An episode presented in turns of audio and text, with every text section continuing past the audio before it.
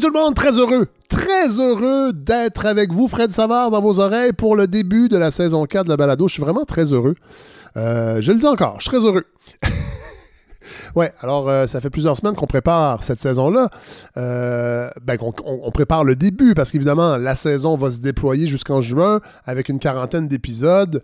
On va se laisser, on va laisser l'actualité venir à nous, évidemment, pour, pour planifier les prochains épisodes, mais il y a quelques nouveautés cette année, entre autres un nouveau thème, vous l'avez entendu. Je, salue Émile Côté, euh, qui est un jeune créateur qui étudie la technologie sonore au cégep de Drummondville. Je lui ai demandé de faire le, nouveau thème parce que ça faisait depuis la saison 1 qu'on avait le même thème. Euh, J'aime beaucoup cette sonorité un peu, euh, un peu vieillotte, années 90. Euh, jeu vidéo, mais en même temps avec une touche moderne également. Donc, ce sera le nouveau thème euh, pour toute la saison de la balado. Euh, bon, premier épisode très costaud. Vous savez, j'aime beaucoup les livres euh, dans ce projet-là. Puis, je voulais marquer le coup en en, invitant plusieurs auteurs et autrices.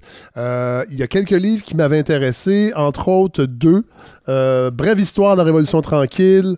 Euh, Georges-Henri Lévesque, Un clair dans la modernité.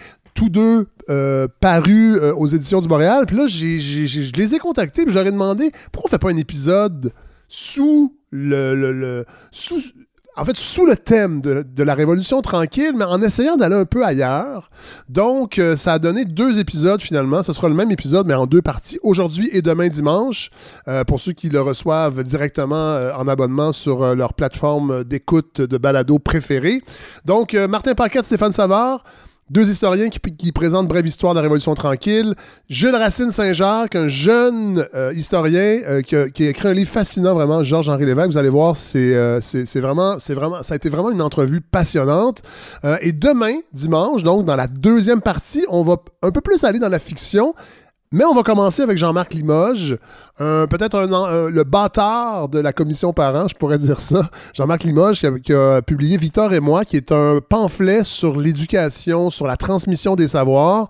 Euh, où on en est aujourd'hui. Selon lui, il y, a des- choses qui vont pas, vraiment, à plusieurs niveaux.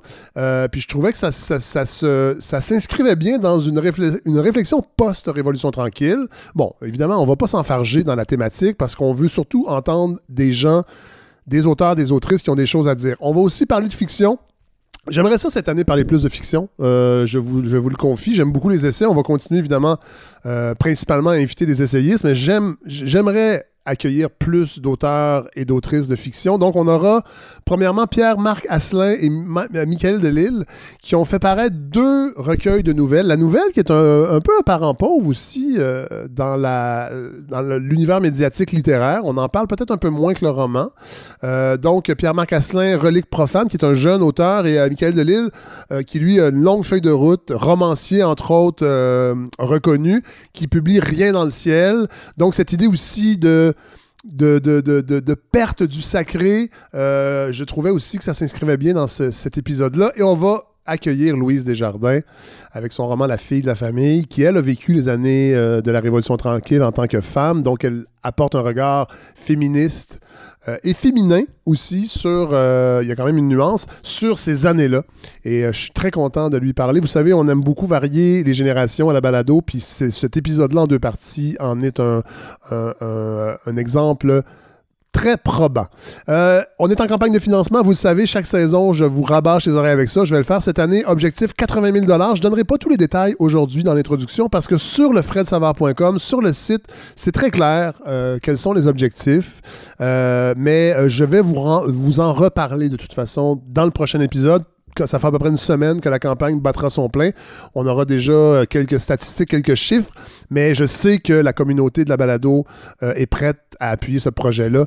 Donc, euh, on vous donnera plus de détails. Il y a une infolette qui a été envoyée. Il y a du ménage à faire, je le sais, dans la, liste d'envoi. Ça a été fait l'an dernier. J'ai pas eu le temps de m'y remettre parce que j'ai eu une rentrée complètement folle, mais on va faire le ménage parce que je sais qu'il y a des gens qui l'ont poursu et qui aimeraient la recevoir. Et on va sur le site web aussi. Il y a un onglet pour s'inscrire euh, à l'infolette. Il y en aura une qui sera spécifique aux donateurs où le contenu exclusif euh, sera offert pour les gens qui donnent euh, 60 et plus par année, c'est ça, ça change pas. Euh, contenu exclusif, peut-être plus rapproché, parce que l'an dernier, j'avais fait des épisodes de Brouillon de culture, je n'ai pas fait assez à mon goût. Là, ça va être un, petit, contact un, peu plus soutenu. Mais n'ayez crainte, là, je suis en train d'organiser ça. Euh, j'ai vraiment euh, une rentrée sur, tous les fronts, autant personnel que professionnel. Fait que j'ai pas eu le temps de faire tout ce que j'aurais voulu euh, dès maintenant, mais au moins, ce qui était le plus important, c'était de, vous offrir ce premier épisode. Alors voilà, je vous laisse en compagnie d'historiens, d'auteurs, d'autrices, de, de, de grandes gueules également. J'espère que vous allez apprécier cet épisode-là en deux parties. Alors, très bonne écoute tout le monde.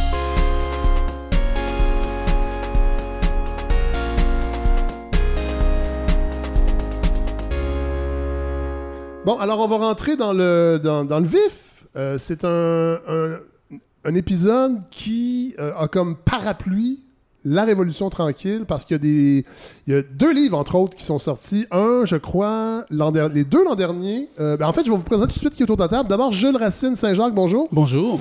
vous avez écrit un, un livre sur Georges-Henri Lévesque. Mm-hmm. Quand c'est sorti, c'est sorti quand exactement?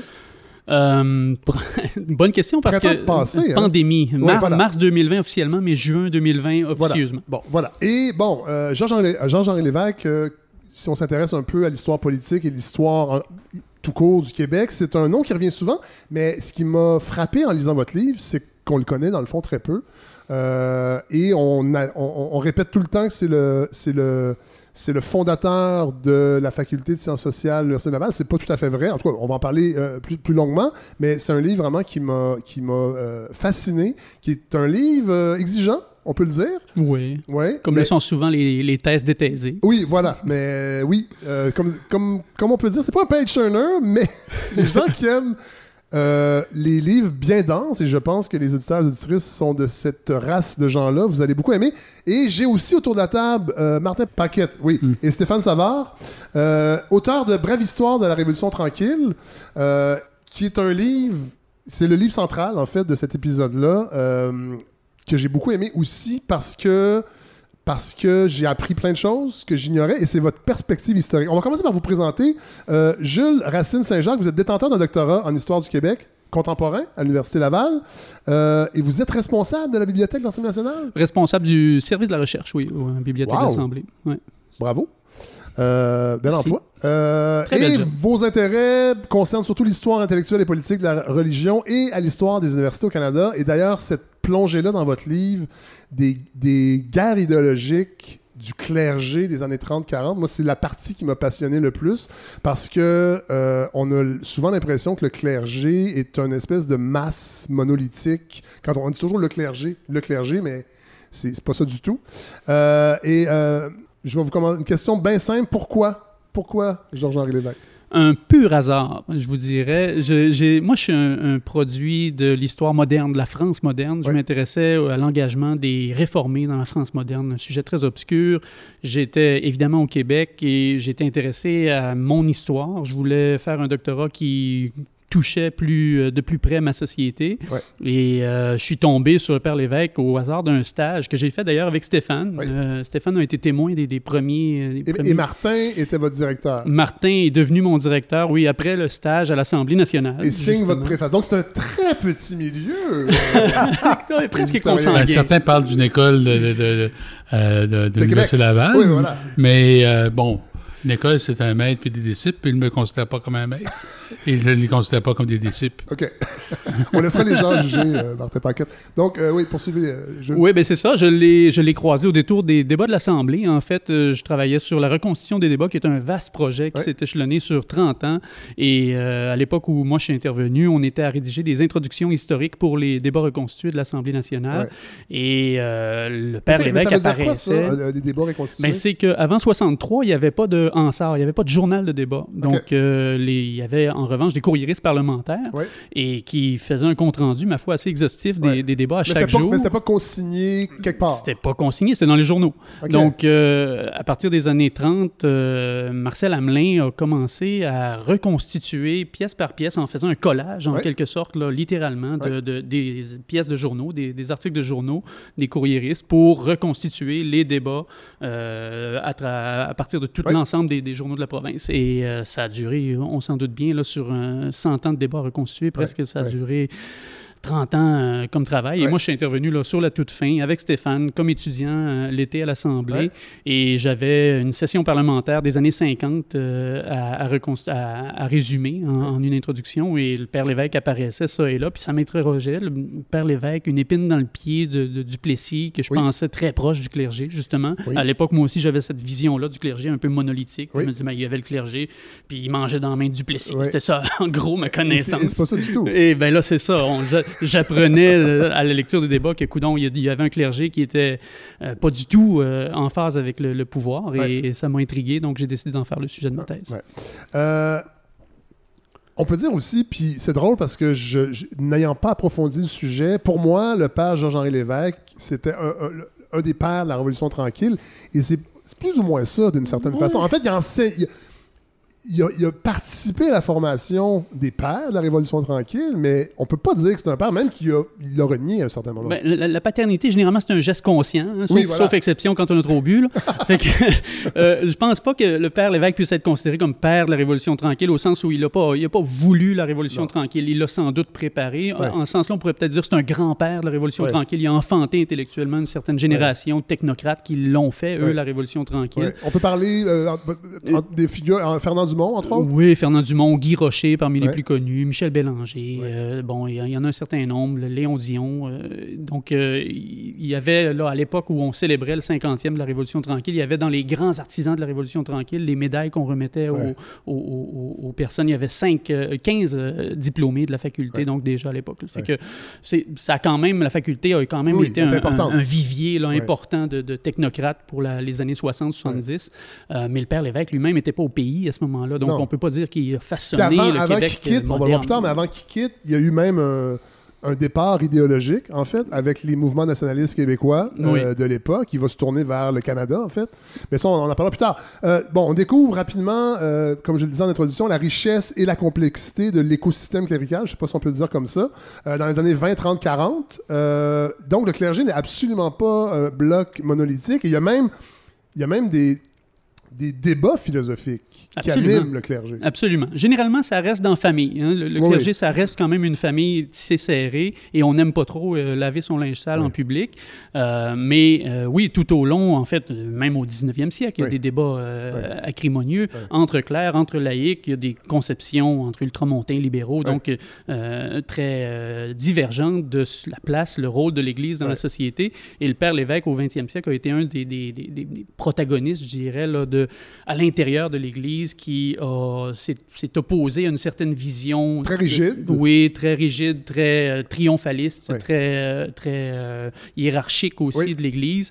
Et, la nouveauté du Père Lévesque, c'est peut-être qu'il l'a fait avec beaucoup plus de, de publicité. Hein, oui. oui, il avait compris ça. Il avait, il avait compris cette, cette idée-là de ne pas rester justement en, ben, en famille, mais de, de je dis pas que c'est quelqu'un qui, était euh, un as du marketing, mais c'est quand même quelqu'un qui avait cette, je, visiblement cette dimension-là en tête. Il savait effectivement se, mettre en marché lui-même. Il avait pas une petite euh, idée de, sa propre personne. Ça paraît dans ses mémoires. Hein. il, dans ses mémoires, ça et là, il dit euh, Ça va peut-être vous surprendre, mais je suis pas du tout comme, comme si les gens avaient une idée préconçue de lui. Donc, c'était lui-même quelqu'un qui ne se prenait pas pour des graines de toast, si on veut.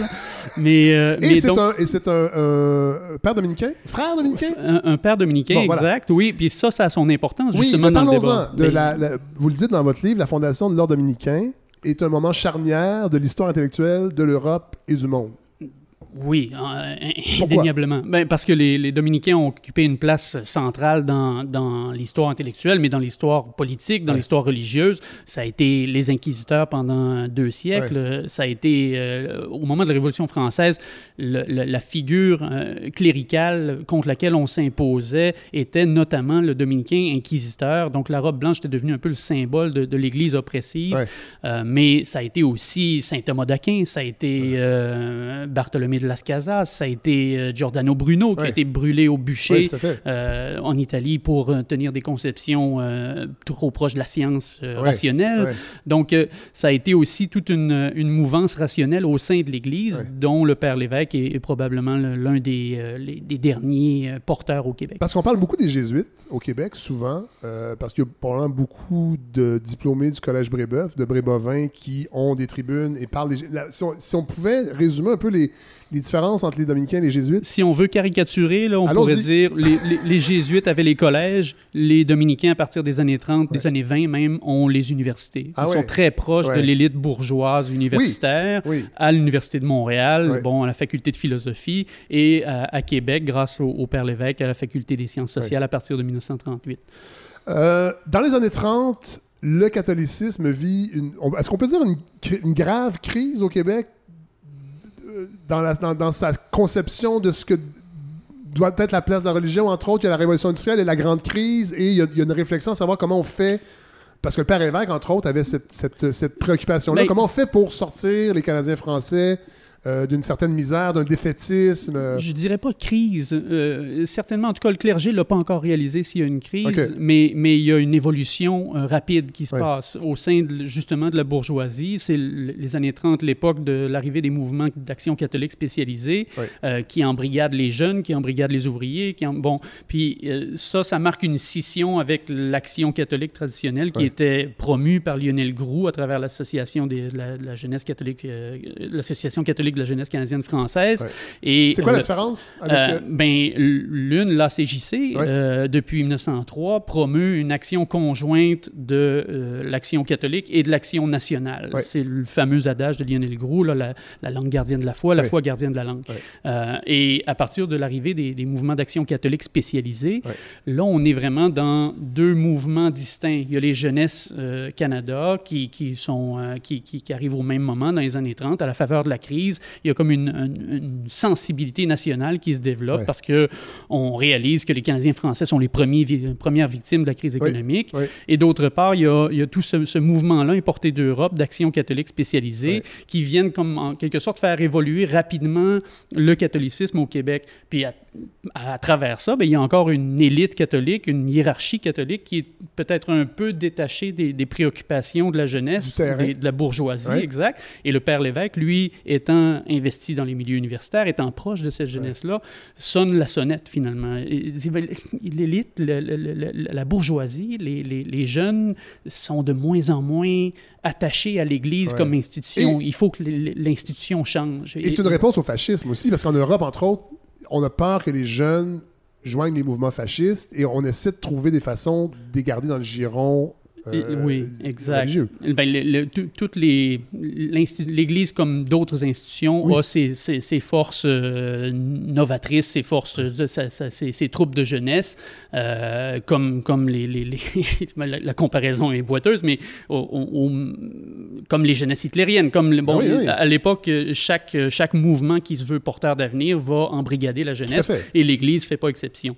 Évidemment, il y a aussi l'idée, il y a il y a des valeurs américaines aussi qui, euh, qui, gagnent du terrain au Québec, les droits individuels, euh, la laïcité de l'État en France aussi. C'est des débats qui animaient déjà euh, le, clergé et les, intellectuels à l'époque. Exact, oui. On, se demande un peu partout là, comment... Euh, bon, vous avez mentionné la crise. Je pense que c'est vraiment un, gros élément déclencheur de l'évolution du catholicisme à partir de, des années 30. Euh, c'est-à-dire, on se demande comment, entre le communisme qui, qui, fleurit en, Russie euh, et l'échec du libéralisme qu'on aperçoit suite au crash boursier de 1929, qu'est-ce qui reste, donc, euh, comme, sur quoi bâtir. Puis, visiblement, le capitalisme a délité les âmes de, de, de, de, la, la, la, voie que préparait pour eux le, clergé, euh, en les embrigadant dans l'usine, en, en, en, entraînant à sa suite toute la famille, tout le monde qui doit gagner. Et le clergé va réfléchir à ça aussi, les, ravages de l'industrialisation, qu'est-ce qu'on fait avec ça? Voilà, ça? fait depuis donc le 19e siècle que le clergé réfléchit à ça, c'est toutes les encycliques sociales, c'est le catholicisme social. Puis c'est Rerum Novarum, par exemple, au, 19e siècle, dont on célèbre le 40e, le 40e anniversaire par une autre encyclique en 1931. Un peu de, de, cette, ben, en fait, l'Église, sa solution au, problème du capitalisme, puis, puis, puisque le, communisme est, absolument impensable, ben, euh, c'est de proposer le corporatisme. Puis le corporatisme, pas comme on l'entend euh, justement dans les régimes fascistes, pas un corporatisme d'État, mais un corporatisme social, économique par lequel on veut que la société est en quelque sorte un nombre de cercles concentriques qui part de l'individu qui se rend jusqu'à l'État. Puis en fait, en fait c'est un désir de concilier les droits individuels et la vie en communauté. Oui, Je le résume peut-être mal, mais... C'est une sorte d'utopie qui veut qu'il y ait une bonne entente entre le patronat, le capital et le travail. Ça, ça, part de ce postulat-là, qu'il est possible de réconcilier les intérêts euh, du, du, prolétaire et du possédant. Euh, oui, pardon. Mais, euh, mais donc, cette utopie-là, elle a, fait florès au Québec, est très, très populaire. Et le père Lévesque, lui, quand il revient de ses études en Europe en 1932... En Belgique? Euh, oui, exact. Ben, nord de la France, il fait des stages en Belgique, il traverse la frontière souvent. Et donc, il a vu les, les, mouvements d'action catholique en Belgique, il a étudié le, catholicisme social. Et il revient au Québec fort de cet enseignement-là. Puis la première chose qu'il frappe, c'est la dévastation et l'industrialisation de de la province. Et donc, il cherche lui aussi une solution. Puis le, le, corporatisme est en quelque sorte un passage obligé pour tout le monde.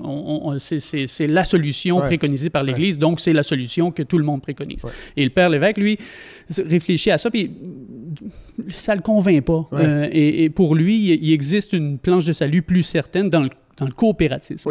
Donc, c'est à travers la coopération que les Canadiens français vont trouver leur, leur remède aux affres du capitalisme. Là, je fais une pause, je veux, on va en parler après du coopératisme, mais je veux inclure euh, Martin Paquette et, Stéphane Savard parce que dans votre livre aussi, Brève histoire de la Révolution tranquille, vous le dites, les années 30 sont vraiment importantes sur le plan intellectuel au Québec si on veut parler de la Révolution tranquille. Ah, bien sûr, elles sont particulièrement importantes parce que si on, même plusieurs sociologues vont parler, par exemple, d'une première évolution tranquille avec toute l'effervescence qu'il a par rapport aux, contraintes qui vont s'opposer euh, par la crise économique. On cherche des solutions. par exemple, euh, bon, Stéphane a eu l'occasion de travailler, entre autres, sur Hydro-Québec. Euh, donc, c'est les prodromes de la nationalisation de l'électricité, par exemple. Oui, il faut quand même le dire. Hydro-Québec, l'idée germe dans les années 30. Là fin des années 20 et dans les années 30, effectivement. Euh, et, je dirais que pourquoi les années 30 sont si importantes, c'est qu'il y a cette critique du libéralisme, le libéralisme classique, au niveau économique, débridé. Et euh, l'idée et la notion, le concept d'État-providence va naître aussi ailleurs. Oui. Et va arriver au Canada dans les années, on pourrait dire deuxième moitié des années 30 et durant la Deuxième Guerre mondiale. Euh, au Canada, à Ottawa, c'est-à-dire dans l'État fédéral. Ben, est-ce que cette idée-là fleurit un peu plus dans l'Ouest canadien? Est-ce que ça correspond à, la, création du, du, de l'ancêtre du NPD? Ben, entre autres, le, CCF, qui est un parti plutôt socialiste. Alors oui, il y a euh, des nationalisations qui sont euh, à, ce moment-là véhiculées, promues par un parti comme le CCF. Mais l'idée d'un État-providence euh, qui euh, vient réformer le libéralisme sans plonger vers le socialisme. Les libéraux, par exemple, de Mackenzie King, vont reprendre ça assez euh, à la fin des années 30 et surtout durant la Deuxième Guerre mondiale. Et vous dites, je ne me rappelle pas dans lequel des deux livres, mais vous, vous parlez même d'une année charnière précisément des années 30, 1937.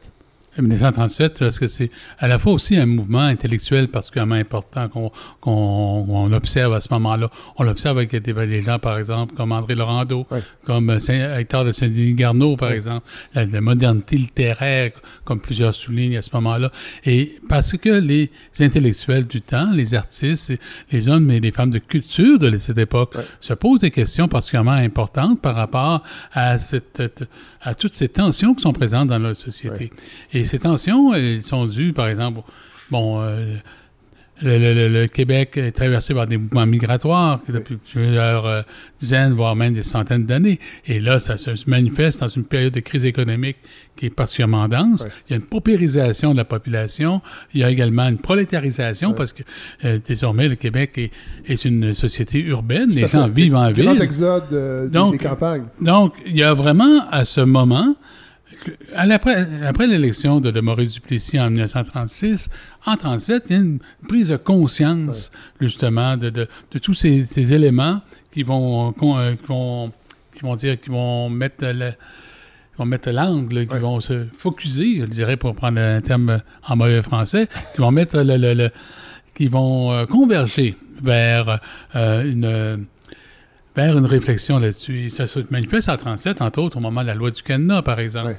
Donc, ce sont toute une série d'initiatives qui sont prises. Et dans le cas de l'Église catholique, entre autres, il y a une réflexion qui est présente et que lui a bien euh, documentée euh, pour cette période. Alors, revenons à, Georges-Henri Lévesque et au, coopératisme. Euh, les grandes lignes de cette, de cette idée? Ben, en fait, c'est l'idée que, euh, bon, tout le monde connaît un peu la coopération, c'est l'idée que le, profit est partagé entre les différents coopérateurs et que chaque coopérateur a un, droit de vote. Essentiellement, là, si on résume très caricaturalement, c'est ça. Et le père Lévesque, lui, il voit une solution porteuse parce que, justement, c'est la meilleure façon de réformer le, capitalisme de l'intérieur, c'est-à-dire en changeant la structure, pas en essayant de réformer les mœurs des gens comme le rêve le, corporatisme, en disant ben, entendez-vous, capital et travail, tout va bien aller, mais en changeant le système de production lui-même, en gardant le principe d'initiative individuelle et d'intérêt euh, de profit qui est à la source du, capitalisme comme facteur de motivation, mais en s'inspirant du socialisme pour le redistribuer à l'ensemble, qui selon le père Lévesque est un, motif de, de, de, une, source de motivation supérieure encore. Quand on travaille pour non seulement pour soi, mais pour les autres, on est encore plus motivé. Et, et, pour lui, donc, il y a là euh, non seulement la planche de salut du Canadien, des, des, Canadiens français économiquement, mais moralement aussi. Il semble y, voir là, vraiment une espèce de, potentiel révolutionnaire pour changer l'économie, les mœurs, la société de fond en comble. Et, ça existe déjà. Les coopératives existent déjà. Et on a une longue tradition, entre autres, Bien sûr, mais le père Lévesque devient un peu le, porte-parole du mouvement. Il crée en 1939 le Conseil supérieur de la coopération, qui est en quelque sorte un groupe d'intérêt avant la lettre, qui fédère les différentes coopératives québécoises et qui leur donne une voix publique, un, porteur de parole. Et, le père Lévesque le préside ce conseil-là jusqu'en 1945 et va se faire donc le, chantre du coopératisme au Québec durant ces années-là et bien après après. Et là va arriver un schisme parce que le père Lévesque va plus loin et parce qu'à l'époque, les coopératives sont confessionnelles. Euh, on, les pense confessionnels, mais en vérité, bon, vous référez à la crise de non-confessionnalité des coopératives qui survient en 1945. Ce que, ce que, le père Lévesque fait, c'est que depuis le manifeste du, Conseil supérieur de la coopération qui dit que ce n'est pas en tant que catholique ou en tant que protestant qu'on se réunit en tant que coopérateur, on se réunit en tant que coopérateur, en tant que travailleur ou en tant que, que, consommateur et, euh, ou qu'épargnant, peu importe le, type de mutuelle ou de coopération. Et, et, donc, euh, ça, ça sème un peu de confusion dans le mouvement. Il y a des, il y a des coopérateurs euh, peut-être un peu plus euh, nationaliste, un peu plus fervent catholique, qui se disent, bon, non, c'est l'Église est partie prenante du mouvement depuis ses débuts. C'est ça, cette histoire-là de, de non-confessionnalité, ou en tout cas. Fait que pour clarifier ça, il, publie un petit article de cinq pages dans, la revue du mouvement, Ensemble, en 1945, euh, alors qu'il est président sortant. Un petit article qui dit, en somme, qu'il n'existe pas deux positions possibles entre la confessionnalité, qui est l'affichage extérieur de la foi, et la, la, foi vécue intérieurement, et la neutralité, qui est pas de foi du tout. On, est neutre, donc il n'y a, rien qui s'affiche ni intérieurement ni extérieurement. Il existe une troisième voie possible qui est vivre sa foi intérieurement en tant qu'organisation coopérative, mais ne pas l'afficher officiellement. Donc, je ne sais pas si vous reconnaissez là des, termes d'un débat qu'on connaît bien Tout au Québec. Tout à fait, j'allais le dire. Euh, le, mot-clé, c'est 21. et, même avant ça, et même avant ça, la crise des accommodements raisonnables, ça trouve ça des échos encore, encore aujourd'hui dans la société, mais à l'époque, ça fait grand bruit auprès du clergé. Oui, parce qu'ils ont peur que les laïcs et en fait la non-confessionnalité des coopératives fassent d'huile. Mais en fait, le père Lévesque, j'allais le dire, enfonce une porte ouverte. Il n'y a pas une coopérative qui s'affiche catholique. j'ai fouillé dans le registre des coopératives, j'ai épluché les 541 qui, qui, qui, contient le registre. Il y en, a, il y en avait deux qui s'affichaient comme euh, qui avaient une, résonance vaguement euh, catholique. il y avait évidemment l'Union des, des, des, des, productions agricoles, mais euh, des, coopérateurs agricoles, mais au-delà de ça, il y a très peu de, de, de, de catholicisme dans le mouvement coopératif Donc, il enfonce une porte ouverte, mais il vient clarifier certaines affaires pour quelques esprits récalcitrants. Et le haut clergé le prend très mal parce que euh, pour le, clergé de l'époque, l'Église façonne la société dans tous ses aspects, pour, une certaine frange du clergé, je dirais. Parce que c'est pas tout le haut épiscopat qui pense comme ça. Entre autres, Monseigneur Charbonneau à Montréal n'est pas du tout de cet avis-là. Mais donc, le père l'évêque, venant clarifier ça, s'impose en quelque sorte, profite de son standing de doyen de la faculté des sciences sociales, ou en fait de directeur de l'école, parce qu'il n'est pas encore... oui, il est doyen de la faculté, et, et de son standing de dominicain, d'intellectuel de référence, pour prendre une position qui appartient, selon le haut clergé, aux, euh, aux, évêques. Et, donc ça, ça leur déplaît euh, au plus haut point. Et ce qui leur déplaît aussi, c'est cette idée même qu'il y ait une sphère d'activité dans la société qui puisse ne pas concerner l'Église. Ça, ça c'est très déplaisant aux yeux, aux oreilles d'un certain clergé.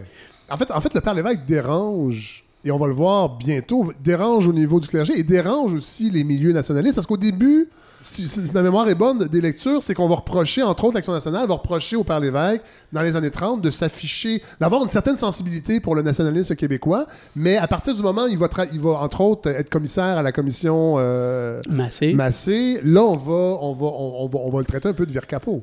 Oui, euh, puis, puis c'est ça, ça commence... C'est ça que je veux dire, c'est qu'il dérange pour, pour la, le débat de la, la, déconfessionnalité des coops, il va déranger le clergé et rapidement, il va déranger aussi les milieux nationalistes. Euh, ben, en fait, c'est ça. Son, le, problème est dual, dû au fait que la, société est, à la fois euh, canadienne-française et catholique. Ces deux choses-là sont imbriquées à l'époque. Et donc, quand on s'impose contre une certaine idée de l'Église, on finit toujours par toucher à la question nationale d'une façon ou d'une autre. Puis le père Lévesque, dès la Deuxième Guerre mondiale, s'apercevant des excès du nationalisme... Voilà, il revient d'Europe. Pour lui, ça, ça, ben, ça, faisait déjà quelques années qu'il est de retour d'Europe, mais, mais, mais la, guerre, la Deuxième Guerre mondiale lui confirme que le nationalisme exacerbé, c'est pas la voie de l'avenir pour les Québécois, pour le Canada. Et euh, il se rapproche déjà d'une certaine sensibilité plus euh, fédéraliste à travers une, sensibilité, je dirais, humaniste, une disposition de l'esprit qui est plus, euh, plus bienveillante envers, envers l'humain. Et, euh, et, donc, pour lui, le, nationalisme devient... Euh, il s'en distancie. Il était très proche des milieux au, moment de son retour euh, au, Québec dans les années 30, mais prend ses distances à partir de 39 et ça devient manifeste ça, quand il, accepte le rôle de commissaire auprès de la. Mais là, on va pas le trouver parce qu'avant ça, oui, il y a eu le débat du moment coopératif, mais parallèlement à ça, il devient il fait son entrée à, l'école de sciences sociales qui va devenir la faculté et va imprégner beaucoup plus en tant que doyen qu'en tant que professeur euh, la sociologie à venir au Québec. Oui, oui vous le dites euh, bien, en fait, c'est ça. Ben, je répète vos propos. Hein, euh, mais c'est dans son rôle de doyen plus que dans son rôle même d'intellectuel, au sens de producteur de savoir, au sens de professeur aussi, que le Père Lévesque va marquer la société québécoise et, et certainement la, faculté qu'il dirige. oui, donc en, 1938, on lui offre de, de, prendre la direction de l'École des, des, sciences sociales de l'Université Laval, chose qu'il accepte. C'est un choix stratégique aussi euh, de rester à Québec. Exact, oui. Ben, en fait, il, y avait déjà l'école de Montpetit qui est devenue l'HEC euh, à, Montréal et euh, qui s'occupait de sciences sociales déjà à l'époque. Donc, pour éviter de faire concurrence au bassin montréalais, le, choix de Québec lui apparaît logique. Puis, ça vient ouvrir toute une porte aux étudiants des, des, milieux ruraux de l'Est du Québec. Donc, oui, il y a une dimension stratégique. Et, et, donc, il accepte ce poste-là euh, en 38 pour euh, reprendre en quelque sorte une école qui existe déjà. Donc, on en a fait le fondateur de l'école parce qu'effectivement, il, il, a refondu les cadres, il, a, il, a, repensé le programme, il a même changé le nom. dire le refondateur. Ben, faudrait. C'est ça, si on était vraiment très fair and square. On peut faire ça, la balado. On est très précis, la balado. Euh, ramenons-nous dans cette époque-là sur, sur la, je dirais la structure des universités. La philosophie est, une espèce de faculté mère moi, je me rappelle quand j'étudiais à l'Université de Montréal en philo, j'ai pas terminé mon bac, mais on disait que la philosophie est la mère de toutes les sciences. Mhm. Euh, c'est peut-être le moins, moins, le cas aujourd'hui, mais à l'époque, donc, la science sociale, le droit, ce sont des, des, des, départements, en fait, de la grande faculté de philosophie. Il existe une faculté de droit, mais l'école des sciences sociales est effectivement une branche de la faculté de philo qui sert de parapluie institutionnel, qui sert aussi de couverture, euh, j'ai envie de dire, pour une, discipline nouvelle dans, dans, dans, un établissement qui n'est pas nécessairement toujours très chaud à la nouveauté, mais, qui, mais, mais ça participe quand même d'un élan de l'université québécoise en général, et francophone plus particulièrement à cette époque-là, de moderniser les cadres de moderniser l'enseignement, de se rapprocher de la science rationnelle. Et c'est avec ce mandat-là que le Père Lévesque part son école. Parce qu'il n'y en a à peu près pas d'université dite avec une approche scientifique, à part peut-être Polytechnique? Bien, à la même, à la même époque, on a quand même des, des, des, des directeurs d'universités qui sont, euh, je, pense à Alexandre Vachon, par exemple, qui est un homme d'église, mais qui est aussi un homme de science, qui, euh, de concert avec euh, Camille Roy, par exemple, à l'Université Laval, va proposer de repenser les, les cadres de, de l'école de chimie, de, de, de, moderniser les laboratoires. Donc, il y a une volonté de, de moderniser l'enseignement puis de se rapprocher de la science rationnelle, mais dans tout toujours dans le respect de la primauté du catholique. Parce qu'il y a une conception d'université à l'époque qui est conçue comme un lieu de reproduction de l'ordre des... C'est un vivier, en fait. ça, vous le dites qui régénère le catholicisme. C'est comme ça qu'on voit l'université, euh, dans, les hautes instances. Gérard Filion a dit c'est une fabrique de messieurs, euh, oui. Gérard Filion du, Devoir. euh, je trouve que le mot est, juste. C'est effectivement la reproduction de l'élite, la reproduction de l'élite canadienne-française. C'est une école professionnalisante, l'université, comme ça l'est encore aujourd'hui. Hein. On a tendance à, idéaliser des fois la vocation humaniste de l'université, et j'en suis, mais, mais ça demeure d'abord et avant tout une école où on va apprendre un métier, un métier des professions libérales, et ça reste l'élite de la société qui qui, se reproduit dans ces cadres-là. Et l'école du Père Lévesque, elle, vient un peu jouer dans, dans, ce, ce paradigme-là. On vient, on vient teinter un peu euh, d'un plus grand accès. Il y a des cours du soir qui sont offerts aux, coopérateurs, par exemple. On essaie de, de, diffuser l'enseignement aux masses le plus possible. Donc, la, la, volonté du Père Lévesque n'est pas nécessairement de reproduire l'élite, euh, mais de faire contrepoids peut-être à une certaine élite qui trouve son, son content dans la faculté de droit, euh, là où aussi on s'occupe du social. Et donc, euh, il faut pour ça non seulement créer de l'enseignement, mais créer des jobs. Puis ça, le Père Lévesque, je parlais du Conseil supérieur de la coopération tout à l'heure, le Père Lévesque s'en soucie beaucoup pour ses étudiants, de créer des milieux dans lesquels ils vont pouvoir s'investir. Puis c'est en ça que je pense que son influence a été la plus déterminante. C'est d'abord et avant tout un entrepreneur intellectuel. C'est quelqu'un qui va créer des, des, institutions plus que penser les, la société. Puis il va aussi être très sensible, je ne sais pas si c'est le bon terme, mais à, à l'américanisation des sciences sociales, c'est-à-dire qu'il va envoyer des étudiants c'est plus difficile d'aller en Europe. Je pense que financièrement, c'est plus difficile. Et envoie des, des étudiants euh, à la maîtrise à l'Université de Chicago, entre autres. Et ça va être traumatisant pour certains élèves parce que là, ils découvrent une sociologie qui n'existe pas au Québec. Exact. C'est ça. Vous dites que c'est difficile, c'est même impossible. On rappelle la, fondation de l'école en 38, 39, euh, la guerre éclate, les frontières se ferment. Ça devient impensable d'envoyer des étudiants parce que en Europe. Le, le, le, passage, c'est vers l'Europe habituellement. Et là, on se tourne aux la voie royale est, en Europe. Puis là, ben, on se tourne vers les États-Unis, là où, au hasard, il y a les meilleures universités du monde déjà. Hein. C'est déjà l'Université de Chicago, l'Université Harvard. C'est parmi les plus grandes institutions déjà à, à, travers la planète. Et certains étudiants vont, vont, parmi les premiers diplômés, donc en, en, 40, 41, vont aller faire un séjour de perfectionnement, je dirais, l'équivalent d'une maîtrise. Puis vous, vous, avez, vous avez inséré des extraits de correspondance. Oui. ça n'a pas Il y a un clash. Il y a un clash au début, c'est certain, parce que l'enseignement là-bas n'est pas du tout teinté par l'éthos catholique. Il n'y a, pas de, il y a pas de dimension religieuse à, ce qu'on prodigue comme enseignement. Et, et, pour eux, de se trouver confrontés à une science sociale rationnelle comme ça, où on étudie des chiffres, on étudie des statistiques démographiques, on étudie... Euh, c'est un, un, un, choc euh, culturel, disciplinaire très important. Mais ils vont ramener ça... Euh, ils s'en accommodent très bien il s'en accommode très bien, c'est ça. On parle ici de Jean-Charles Falardeau, par exemple, qui va à Chicago. On parle de Roger Marier, qui est à, Washington. On parle des deux Maurice Lamontagne puis Tremblay, qui s'en vont à, Boston, à Harvard, euh, en sciences économiques. Falardeau est en sociologie. Et euh, tous ces gens-là reviennent ensuite au pays fort de cet enseignement-là et euh, se disent, ben, pourquoi pas ici aussi? Hein? Pourquoi est-ce qu'on ne l'implanterait pas à Laval? Et ça va donner un, souffle nouveau à l'enseignement des, des sciences sociales à partir de 1943, juste au moment où l'école devient faculté.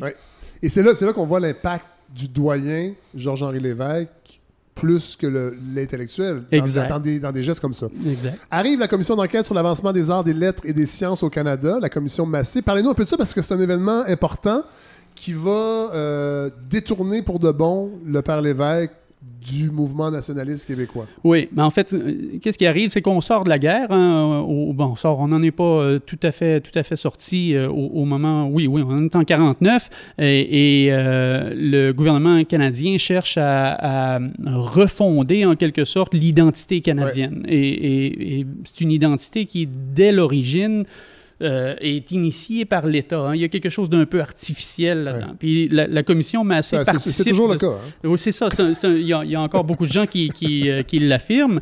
Et, et, la commission Massé, donc sur l'avancement des arts, des lettres et des sciences au Canada, se veut une espèce d'entreprise de centralisation du fédéral pour montrer, pour justifier le rôle du fédéral dans ces... Du nation building. Du nation building par le haut, exact. Et, et, donc, euh, le père Lévesque se fait inviter par euh, Vincent Massé, qui est président de la commission, a, euh, participé aux travaux de la commission en titre de commissaire euh, dès l'origine. Donc en juin 49, il, rejoint la, commission et à partir de ce moment-là, bien qu'il ait montré certains signes de, de, détournement vers, vers le fédéralisme, lui qui était franchement nationaliste dans les années 30, à partir de ce moment-là, il devient franchement et purement et simplement un, un associé des libéraux qui, les libéraux de Louis Saint-Laurent, qui ont initié en fait, En fait, je, sais que ça, c'est peut-être maladroit, mais Georges-Henri Lévesque, c'est un peu le beau, le, beau risque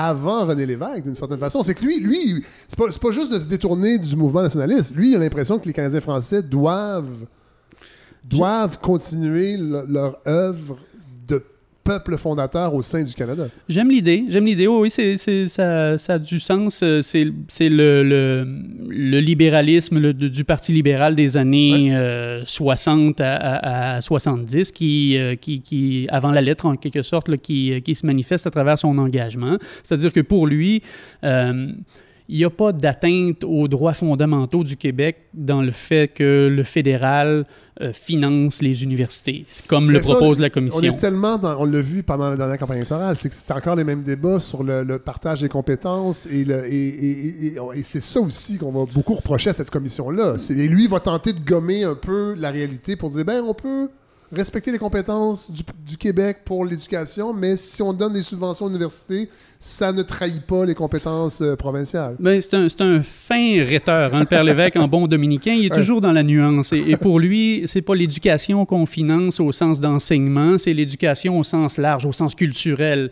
Et, dans ce sens-là, le, fédéral a tout à fait la légitimité nécessaire pour euh, financer, par exemple, la recherche qui se fait dans les universités. Et pour lui, les universités sont pas qu'un établissement d'enseignement euh, à, à, vocation purement éducative, mais c'est beaucoup davantage comme les musées un peu, une, institution culturelle de rayonnement de la culture et du savoir, du haut savoir. Et donc, euh, euh, c'est dans ce sens-là qu'il manœuvre dans un, interstice très étroit d'un point de vue rhétorique pour justifier euh, la position de la commission. Et ça, ça lui met à dos, à toute fin pratique, l'ensemble de l'intelligentsia québécoise, qui est, qui est, assez drôle parce qu'on retrouve dans un certain numéro de 57 de l'Action nationale des, des gens aussi divers diversifié que Michel Brunet, fervent nationaliste, et Pierre-Éliott Trudeau, euh, qui va devenir plus tard premier ministre du Canada et fervent centralisateur, qui se ligue contre le père Lévesque et la position de la commission Massé en disant que ça n'a aucun sens de financer, que le fédéral finance les universités. Le fédéral n'a pas un rapport dans, dans, dans, dans l'article 93 de la Constitution. Ça va continuer. Le financement fédéral des universités, ça, ça, ça, continue encore aujourd'hui. Ben, Duplessis est tenté de l'accepter la première année, en 51, quand, quand, quand les les fonds sont offerts par le fédéral. Duplessis est tenté de l'accepter, mais finalement revient sur sa position, probablement par calcul, en se disant ben, il n'y a aucun profit pour moi à, me mettre à genoux. Je vais plutôt fonder moi-même ma propre commission d'enquête pour montrer que la province a des droits à, faire respecter en, dans la, plus pure tradition de l'autonomisme. C'est à la même époque où euh, le, père Lévesque va, va, va, s'attaquer frontalement à Maurice Duplessis, entre autres envers. Ça, je trouvais ça vraiment intéressant, envers sa démagogie anticommuniste. Oui, mais en fait, je ne sais pas qui a tiré les premiers, les premiers coups dans, dans, la, dans, la, bataille, mais euh, j'ai l'impression que ça vient davantage du, du, du régime duplessiste. Euh, c'est-à-dire que dès 49, il y a une prise de distance là, qui est faite par rapport au père Lévesque. Il était très proche des milieux unionistes. Le père Lévesque, c'est un ami de, de, Antonio Barrett, entre autres. Oui, il y, avait, euh, il, y avait, il va y avoir des rumeurs comme quoi il l'aiderait à fonder un parti. Oui, c'est ça. Et donc, ça, c'est complots. Ça, c'est la thèse, la thèse de, de l'évêque lui-même dans ses archives, ce qu'on retrouve pour expliquer l'antagonisme qui commence à se développer à partir de 49, c'est que le, Antonio Barrett lui aurait fait un coup de jarnac et euh, l'aurait, il était lui-même ambivalent par rapport aux positions de son premier ministre, par rapport au, Bill 5, une loi ouvrière. Et c'était à l'époque de la grève de l'amiante à, à Telford Mines. Il y avait quand même des gros, des gros débats dans la société là-dessus. Et euh, finalement, il prend le parti de, Duplessis et se retourne, prend fait et cause pour Duplessis. Et à ce moment-là, devient euh, un adversaire de, de, du Père Lévesque, le pauvre Père Lévesque qui ne comprend pas ce qui lui arrive.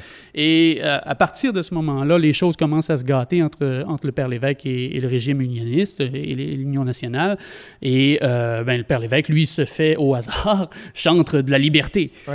et donc, durant toutes les années 50, il va, il va chanter la liberté sur toutes les tribunes qu'on va lui donner. Mais c'est d'abord sa liberté à lui qui, qui, chante, parce que c'est sa liberté qu'on opprime. Mais il va quand même, il va quand même critiquer la, la démagogie. J'y reviens parce que je trouvais ça intéressant, parce qu'il va dire, écoutez, arrêtez de démoniser les communistes. essayons de comprendre pourquoi les gens vont vers le communisme. Parce qu'ils ben parce en arrachent financièrement, parce qu'ils sont pas capables de travailler. C'est quand même intéressant. on, aujourd'hui, j'écoute, on regarde les débats présentement entre François Legault et, et, et, Gabriel Dubois sur les woke.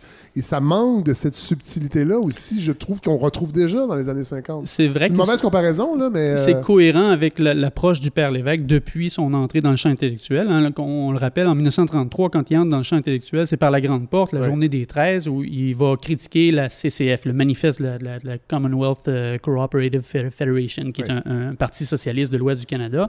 Et depuis euh, le, début, donc, de sa vie intellectuelle, il se propose de comprendre avant de critiquer. Il cherche, il, rejette pas en bloc. Et pour lui, c'est très clair dans cette, ce texte-là de 1933, tout n'est pas à rejeter du côté de la CCF. Ils ont compris quelque chose de la misère du travailleur. Ils ont compris quelque chose de, de des affres du capitalisme. Et il y, a, y, a, une leçon à retenir de ça. Et donc, quand en 52, euh, puisque vous y faites référence, il critique le gouvernement du Plessis et son anticommunisme pour être une, une sorte d'épouvantail et de, de, de porte-à-faux de, ses propres politiques, euh, c'est avec cette esprit-là en tête que oui, c'est, oui, il faut rejeter le communisme, mais il faut pas, il faut comprendre d'abord et avant tout euh, d'où vient. C'est intéressant, c'est très moderne, moi je trouve ça. Oui, c'est, une approche euh, intéressante. Aujourd'hui, ça va causer euh, parce que Duplessis, bon, on a l'impression que c'est un anti-intellectuel. Je pense qu'on a raison, mais en même temps finançait la faculté euh, mhm. du Père Lévesque, et là va réduire de moitié les subventions avec, avec, cette guerre. Donc c'est ça, c'est ce qui se passe depuis, depuis 1944, donc la première élection de, de, l'Union nationale. Euh, Duplessis, euh, le gouvernement Duplessis finance à hauteur de 50 000 ce qui est quand même pas une petite somme. Là. ça, ça compte pour beaucoup dans le budget de la faculté. Et la somme est maintenue parce que le gouvernement Duplessis considère que c'est pas une subvention, hein, c'est un octroi. C'est un don que le gouvernement fait à la faculté. Donc, il n'y a pas d'indexation qui vient avec ça. Et, dans cette même idée-là, que c'est un don qui lui appartient de façon tout à fait discrétionnaire, quand le père Lévesque dit un mot de trop sur son anticommunisme en 52 dans un discours public, il va appeler le, recteur pour lui dire, Monseigneur Vendry, pour lui dire bah, ben, euh, ton doyen, là, tu me le mets à porte ou bien euh, je, je, coupe ta, le financement de ta faculté euh, au complet. Et pour commencer, je vais couper de moitié. Donc, c'est plus 50 000 maintenant, c'est 25 000. Donc, le, le recteur se retourne vers le père Lévesque pour lui dire ben, Vous ne trouvez pas, mon père, que vous commencez à être un peu onéreux. et, c'est grâce aux interventions de, de Monseigneur Garant et, d'autres évêques qui ont été un peu les chaperons du père Lévesque tout au long de sa carrière hein, à, Laval que le père Lévesque va garder sa job, mais pas pour très longtemps. Il commence à, ça commence à peser sur le, climat de la faculté. Il y a des profs qui, qui trouvent qu'il qui commence à être un peu encombrant avec ses prises de position publiques. Et ça coûte cher. Il y a même une rumeur, on, va rester dans le complot, euh, pour vous montrer comment c'est un page-turner, ce livre. c'est pas ça Saint-Jacques. Mais il y a même une rumeur qu'on va fonder une nouvelle faculté des sciences sociales à l'Université d'Ottawa. Je trouve ça très drôle. Quand j'ai lu ça, je dis, mon Dieu, Aujourd'hui, l'Université d'Ottawa, on sait de tout ce qui, en sort, euh, de plus ou moins bon pour le Québec. Mais je trouvais ça drôle de relire ça, que déjà à l'époque, l'Université d'Ottawa était l'espèce de fantôme menaçant, peut-être, euh, si on laisse pas les gens réfléchir ici au Québec. ça témoigne de la, proximité du Père Lévesque avec les milieux anglophones du Canada. Hein, puis, puis, il se dit, ben, s'il n'y a pas de débouché pour mes étudiants à Québec, visiblement, parce que le gouvernement n'embauchera pas qu'il y ait un diplômé de la faculté, je suis peut-être mieux de me tourner vers Ottawa où le gouvernement libéral est autrement plus Le grand-père du professeur Attaran aurait pu enseigner avec Jean-Henri Lévesque. La boucle, la grande boucle. bon, euh, c'est très drôle parce qu'on va, on va arriver bientôt, euh, Martin Paquette et Stéphane euh, Savard, on va continuer sur l'échelle du temps avec la Révolution tranquille parce qu'on y arrive. Comment se termine la vie intellectuelle du Père Lévesque? Parce qu'il quitte quand la Révolution tranquille prend son essor. Oui, c'est une une histoire, je dirais, euh, en mi-figue, mi-raisin. Ouais, C'est pas la fin, je pense, qu'il aurait souhaité. Euh, ce qui arrive, c'est que le, conseil universitaire lui, euh, lui offre de ne pas prolonger son, son embauche et lui-même décide de finalement se, remettre sa démission en 55.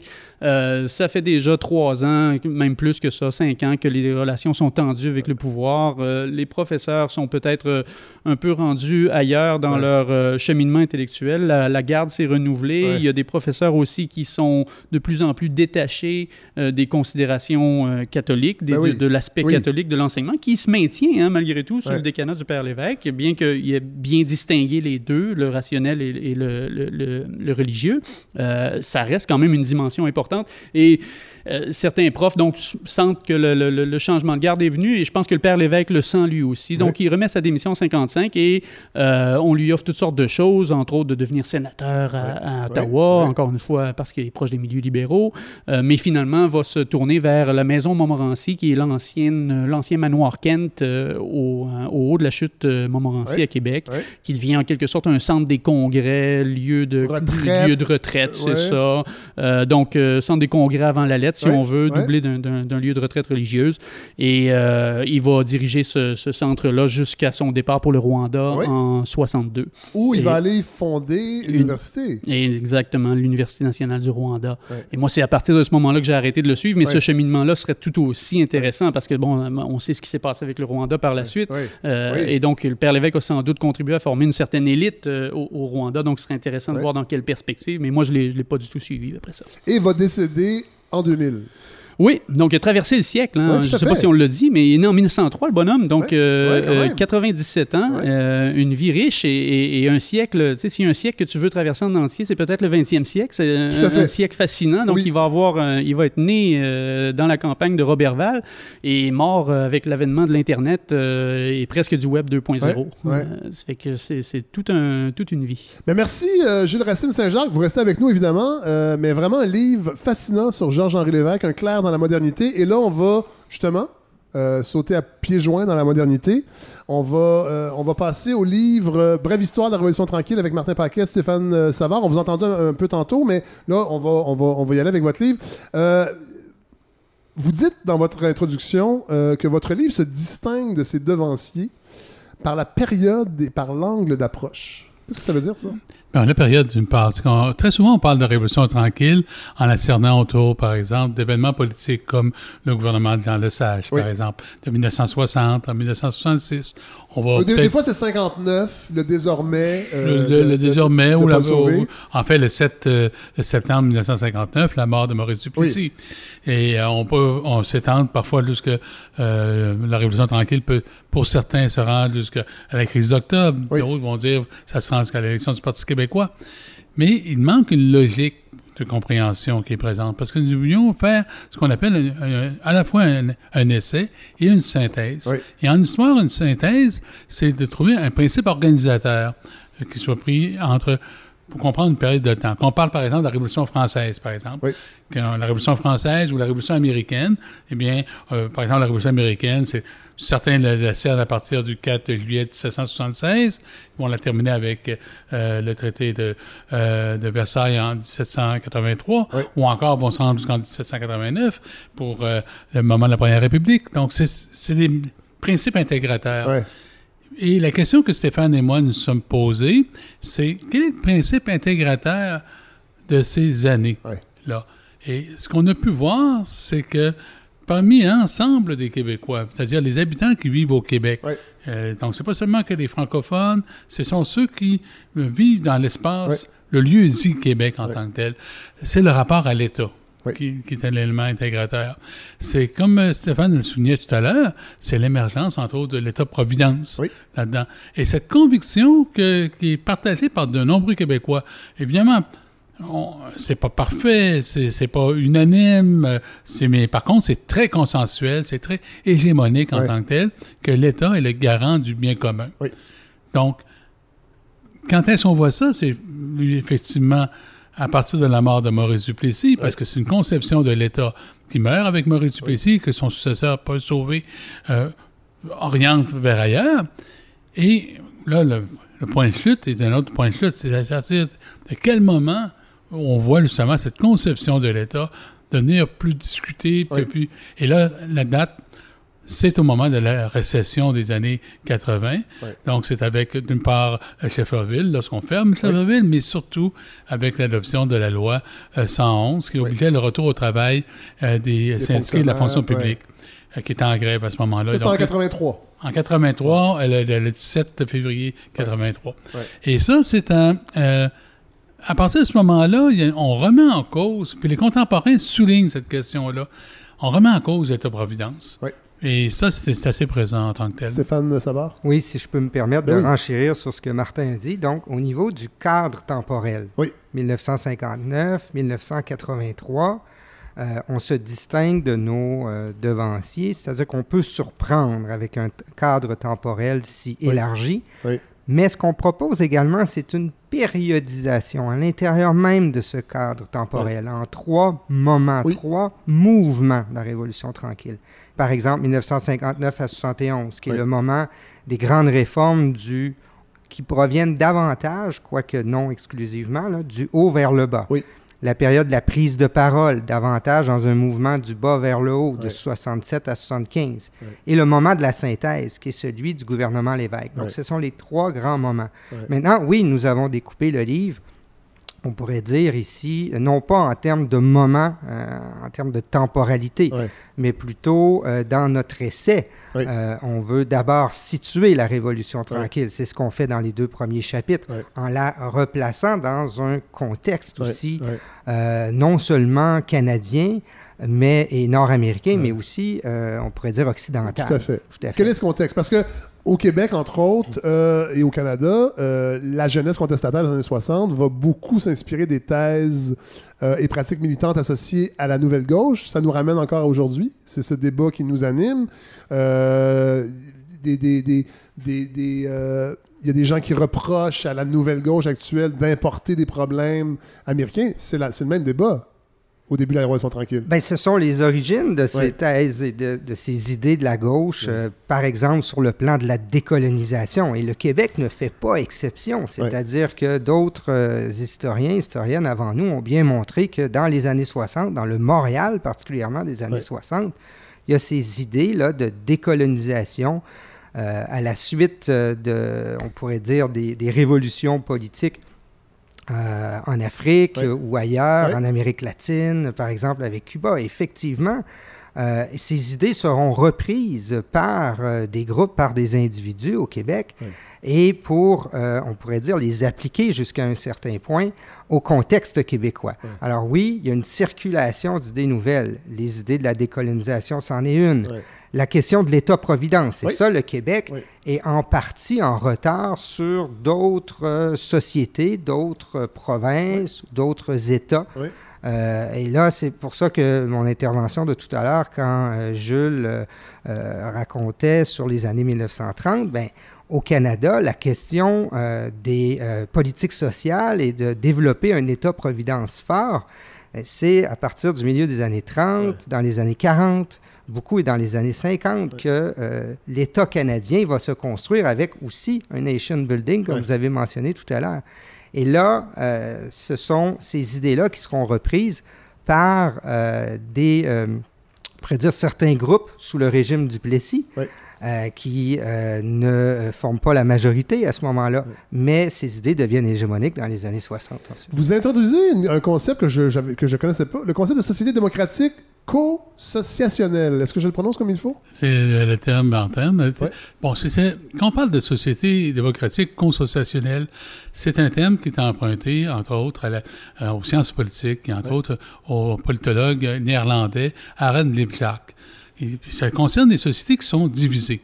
Les sociétés qui sont divisées selon des clivages qui sont soit religieux ou encore ethniques en tant que tel ou linguistiques en tant que tel. Qu'est-ce qu'on fait dans une société qui euh, l'État d'une cette société, que fait-il pour aménager, justement, pour réduire ces divisions-là en tant que telles? Donc, il y a toute une série d'aménagements qu'on fait à ce moment et qui vont axer, entre autres, sur les institutions, par exemple. Euh, certaines communautés auront un type d'institution, d'autres institutions euh, seront celles de l'autre communauté qui va être présente. Donc, par exemple, au Canada anglophone, au Canada anglais, comme on disait à l'époque, il y a une série d'institutions qui sont présentes. Et au Canada français de l'époque, le rôle de l'Église, par exemple, une autre institution. Comment fait-on pour aménager justement un dialogue entre ces, entre ces deux communautés? Là, c'est à ce moment-là que le rôle des élites est, est, important. Les élites se rencontrent. Et le régime fédéral canadien permet de faire cela, entre autres. Lorsque vous allez à Ottawa, les députés qui sont là, ce sont des Canadiens anglais et des Canadiens français, mais qui appartiennent aux élites. Et qui, justement, se veulent les mandataires, les représentants de chacune de leurs communautés. Et euh, généralement, ça donne des, des, politiques relativement consensuelles par rapport à ça.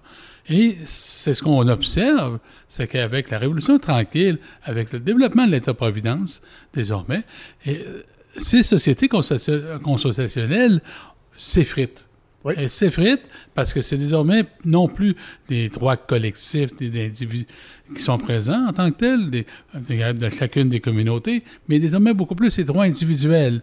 Et là, c'est aussi également la présence de, la démocratisation de plus en plus grande de nos sociétés. Donc, les gens veulent prendre parole et ce ne sont pas seulement que les élites qui déterminent ici.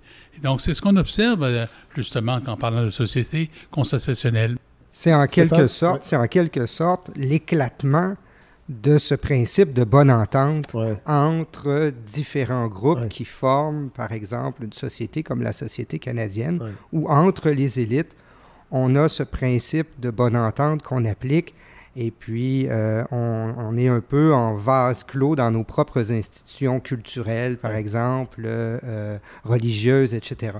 Donc, c'est un peu euh, le brassage d'idées, on pourrait dire la prise de parole au sein de la société civile en ébullition dans les années 60 va, mettre va, venir mettre un terme à cette à, cette euh, bonne entente entre, entre les élites. Là. Cela dit, la révolution, la révolution tranquille, au départ, c'est les élites définitrices qui, la, qui, qui, donnent l'impulsion de la révolution tranquille. Ça, vous le dites dans votre livre au début. Est-ce que c'est quelque chose qui est assez, je dirais pas unique au Québec, mais qui est une caractéristique propre de la révolution tranquille euh, ou ailleurs, dans ce type de révolution-là, on a souvent l'impression que ça part du bas, les révolutions, et là, la Révolution tranquille, ce sont des élites, ce sont des technocrates qui étaient formés aux universités. Même que la, population était bousculée souvent par la Révolution tranquille. Si on faisait, s'il y avait des sondages là euh, à l'époque, et si on, avait demandé aux gens leur opinion, peut-être ça serait pas, ça serait pas passé si vite. Est-ce que ça se peut ça?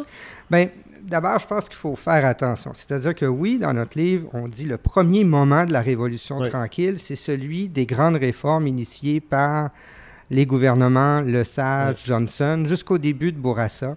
Donc, jusque, par exemple, au lancement euh, du grand projet de la baie James.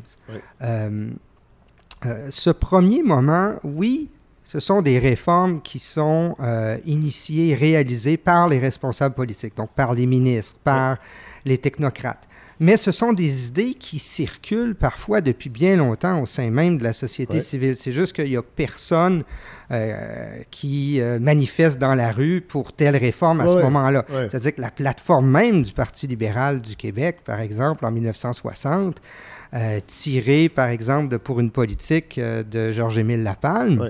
Donc, son, son, son, manifeste fort. Donc, ces idées-là euh, sont, sont reprises des, des, groupes qui contestent le régime du Plessis, par exemple, dans la deuxième moitié des années 50. Je vais vous donner un exemple. La nationalisation de l'électricité. Moment fort du gouvernement Lesage. symbole, euh, un des symboles marquants, euh, sinon le symbole le plus marquant de la Révolution tranquille, avec peut-être la réforme de l'éducation, et euh, associé à René Lévesque. Mais ça fait, ça fait longtemps qu'on en parle. On a parlé des années 1930 tantôt, où il y avait bien des groupes au Québec, même un parti, l'Action libérale nationale, qui militait pour la nationalisation de l'électricité. la, création les syndicats. la création d'Hydro-Québec, c'est Adhérent Godbout. Ben voilà, en 1944. Qui est un proto-révolutionnaire tranquille, un peu, Adhérent Godbout c'est, euh, disons, si on, retourne en arrière. Non, mais l'école obligatoire, l'école obligatoire, c'est Adhérent Godbout aussi. La loi sur l'instruction obligatoire, le droit de vote des femmes. Voilà la nationalisation partielle de l'électricité ou l'étatisation de la Montreal Light, Heat and Power qui va permettre justement aux libéraux dans les années 60 de compléter cette nationalisation. Donc, mais ce sont des idées qui circulent depuis parfois des dizaines d'années. Et puis les syndicats, encore à la fin des années 50, début des années 60, sont favorables à l'idée de la nationalisation. Donc, euh, oui, ce sont des idées qui peuvent circuler dans, la, dans la société, mais l'initiative est beaucoup plus du haut vers le bas, donc prise par les responsables politiques et qui vont faire des réformes et qui parfois va, euh, vont, euh, vont susciter, disons, la grogne d'une partie de la population. C'est le cas, par exemple, on aura peut-être l'occasion d'en reparler, mais des réformes d'éducation. Oui, oui. Puis on veut remarquer également, quand on parle d'élite définitrice, ce sont des gens, euh, bon, l'expression en tant que telle, c'est Fernand Dumont qui est établi en tant que tel. Et entre autres, quand Dumont définit ce qu'on attend une élite définitrice, ce sont des gens qui possèdent un savoir. Oui. Donc, c'est des gens qui ont eu accès au savoir. tantôt, on parlait par exemple des gens des professions libérales, des membres du clergé, et ensuite des gens qui vont se spécialiser dans le domaine des sciences euh, sociales, donc qui vont former justement l'armature de l'État québécois au début des années 60 en tant que tel. Mais un événement qui est particulièrement important pour comprendre la Révolution tranquille, c'est la démocratisation de l'éducation. Le fait qu'on élargisse de manière particulièrement importante, qu'on réforme l'éducation.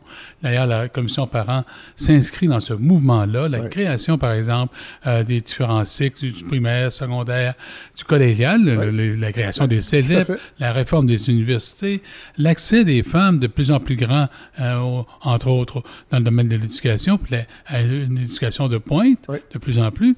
Donc, comme on disait à l'époque, qui s'instruit s'enrichit en tant que tel. Donc, ce sont des éléments qui vont permettre, justement, à partir de 1967-68, une prise de parole du bas.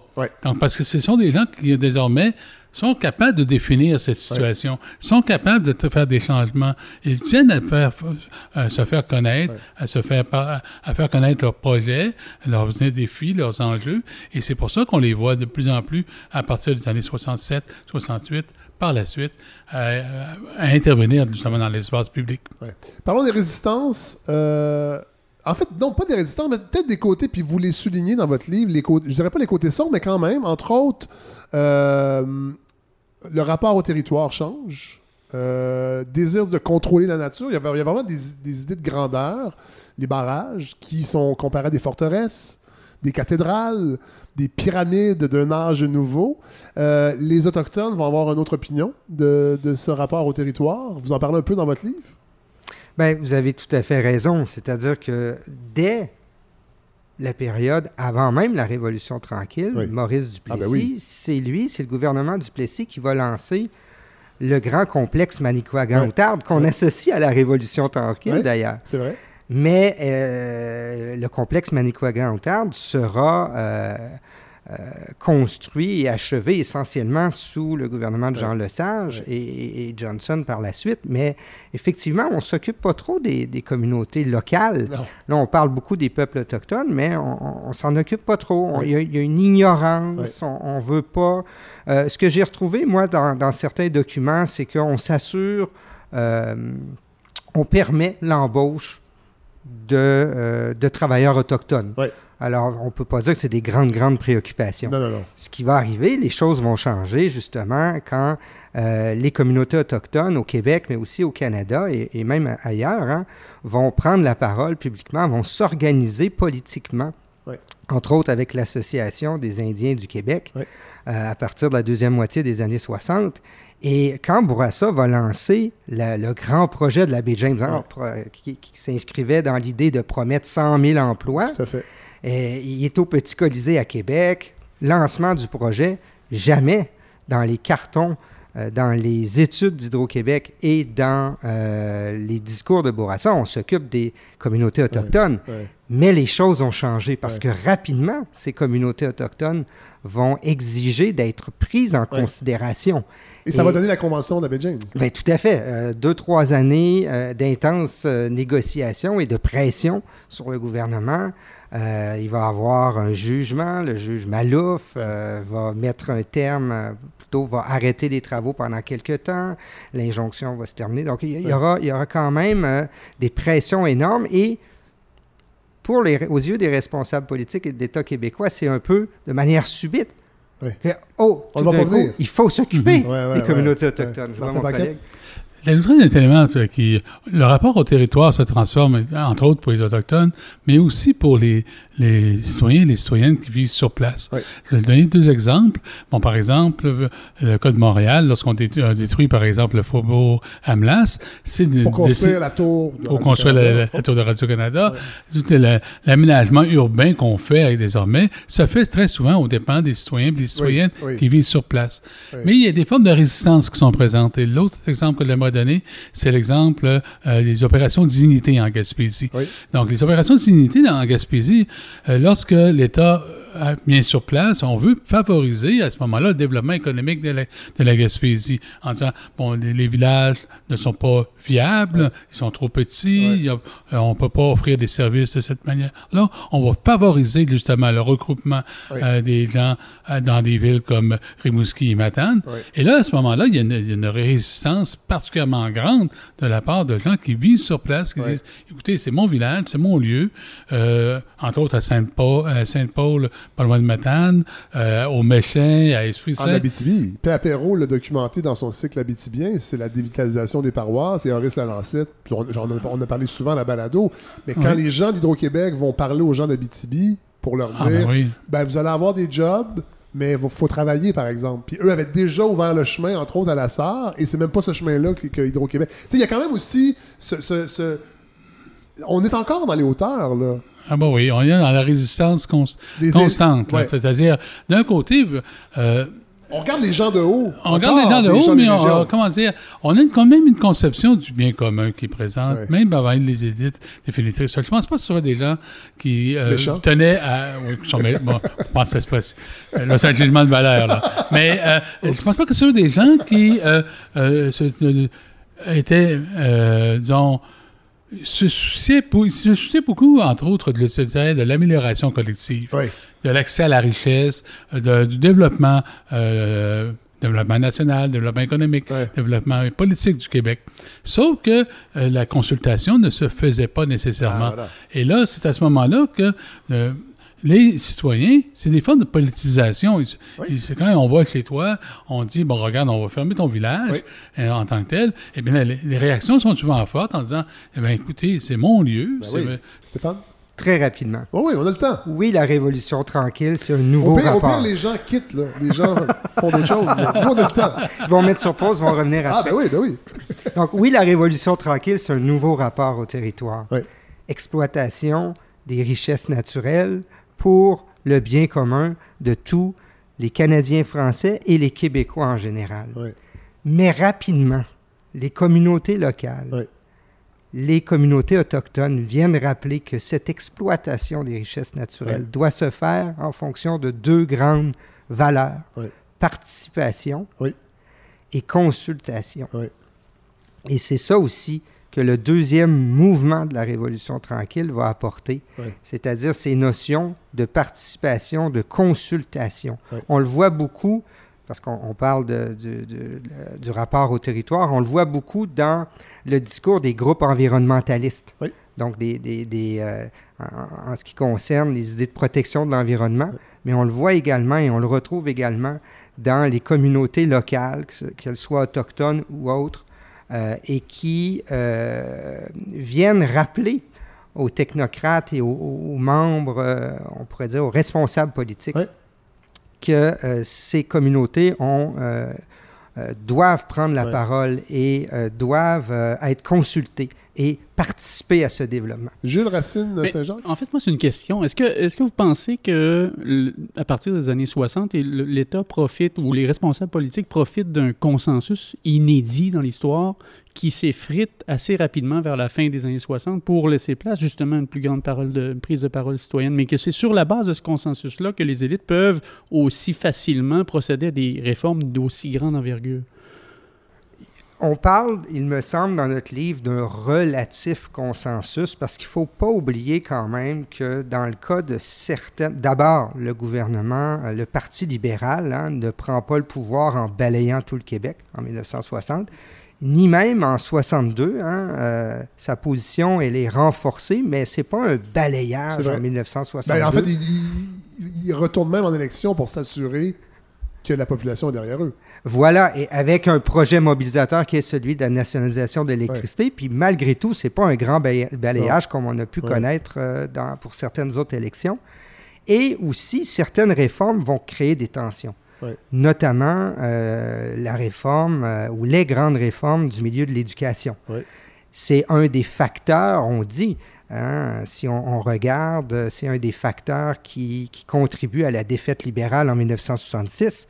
Et là, ben, Daniel Johnson, le chef de l'opposition en campagne électorale, a un discours qui parfois est un discours virulent, qui va à l'encontre de certaines réformes. Mais une fois au pouvoir, bon, il va les poursuivre, ces réformes-là. Sauf que euh, certaines réformes proposées vont quand même créer des tensions. Les médecins, il y a une réforme de la santé, entre autres sur la rémunération des médecins, puis ça, il va y avoir des, une, certaine résistance. C'est pas étonnant. Et oui, et, finalement, euh, ils vont pas mal réussir à avoir ce qu'ils voulaient, mais. C'est une classe de citoyens qui n'a pas beaucoup évolué. Hein? les médecins face à leur rémunération. Je vais faire attention parce qu'il y a beaucoup de médecins qui nous écoutent. Je le sais, ils participent euh, grassement à, la campagne de financement, mais, ça, m'a fait sourire. en, 1969, en 1969, 70, 71, avec la création des CH... Euh, des CH... Des, des CLSC. Des CLSC. Alors moi, je suis trop dans, la période pandémique. les CLSC, effectivement, il y a des tensions. Puis derrière, l'idée des CLSC, c'était que les médecins soient encore plus euh, proche des gens, des milieux et tout. Puis ça, ils l'ont refusé, hein, préférant pour la plupart rester euh, maître des hôpitaux. Et, là, la, réforme n'a pas été aussi loin que voulu avec les CLSC, par exemple, dans le cas des médecins, à cause en raison de la résistance des médecins. Donc, vous avez et, rappelons, et vous le dites dans votre livre, c'est seulement en 68, j'ignorais ça, qu'on élargit le droit de vote à, à c'est pas juste les propriétaires qui peuvent voter. C'est incroyable, ça. En 68? Mais ça, c'est dans le domaine justement des, euh, des, euh, des, élections municipales, parce que à ce moment-là, c'est ce qu'on appelle le suffrage censitaire. Parce que lorsqu'on instaure le, le, régime démocratique euh, dans, au Bas-Canada en 1791, ce sont les censitaires qui ont droit de vote. Les censitaires, c'est ceux qui payent le sens électoral. Donc, ce sont essentiellement des, des, des, euh, des, des, propriétaires en tant que tels. Et d'ailleurs, c'était un élément pour lequel, pendant les années, les femmes, par exemple, ont été exclues. parce que euh, elle n'avait pas accès à la propriété, elle n'avait pas accès à la propriété. Tout s'enchaînait ici à ce moment-là. Ça créait un système particulièrement efficace pour repousser les femmes à l'extérieur euh, de justement de, la sphère publique. Donc, euh, lorsqu'une femme ne pouvait être pas propriétaire parce qu'elle était sous la tutelle de son père ou de son mari, donc elle ne pouvait pas nécessairement avoir le droit de vote. Au 19e siècle, c'était le cas. Donc, à partir de 1940, évidemment, le sens s'est élargi, c'est la notion de suffrage universel. On va l'élargir davantage en 66, par exemple, en passant de 21 ans à 16 ans. À 18 ans, excusez-moi. Euh, en 1960, c'est le cas des Autochtones, par exemple, parce que les Autochtones, pour la même raison, ne pouvaient être propriétaires parce qu'ils étaient les pupilles de l'État fédéral. Donc, c'est en rendant justement euh, l'habilitation civique beaucoup plus large qu'on élargit justement euh, la, participation euh, citoyenne. Parce que ça, y a plusieurs, par exemple, euh, plusieurs locataires n'avaient pas le droit de vote. Par exemple. C'est fou, ça. Donc, surtout, dans, le cas des élections municipales, c'était particulièrement ben oui. où, vous avez un échelon politique de proximité qui concerne entre autres justement l'habitat, et ainsi de suite. Se peut-il que ce reliquat perdure aujourd'hui? Parce que le taux de participation aux élections municipales est quand même très faible comparé aux élections euh, provinciales et fédérales. Là, je, m'avance, je ne suis pas historien, mais se peut-il qu'il reste encore de ça dans une espèce d'inconscient civique collectif? Ça peut jouer encore un peu. Je dirais qu'également, c'est peut-être parce que les enjeux municipaux... Euh, étant, donné que ce sont des enjeux de proximité, ils semblent aller de soi.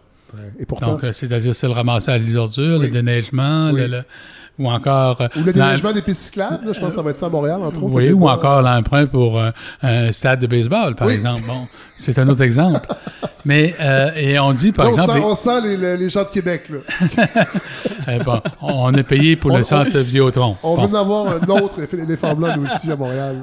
Mais euh, je dirais que dans le cas des, des autres échelons, les autres ordres de gouvernement, ici, c'est souvent des enjeux de société qui prévalent. Oui. Arrivons aux années 70 parce que on peut dire que c'est peut-être là qu'on voit les premières fissures. Vous, vous les situez avec euh, les Olympiques de 76, qui serait peut-être la première fissure d'une critique éventuelle de la Révolution tranquille.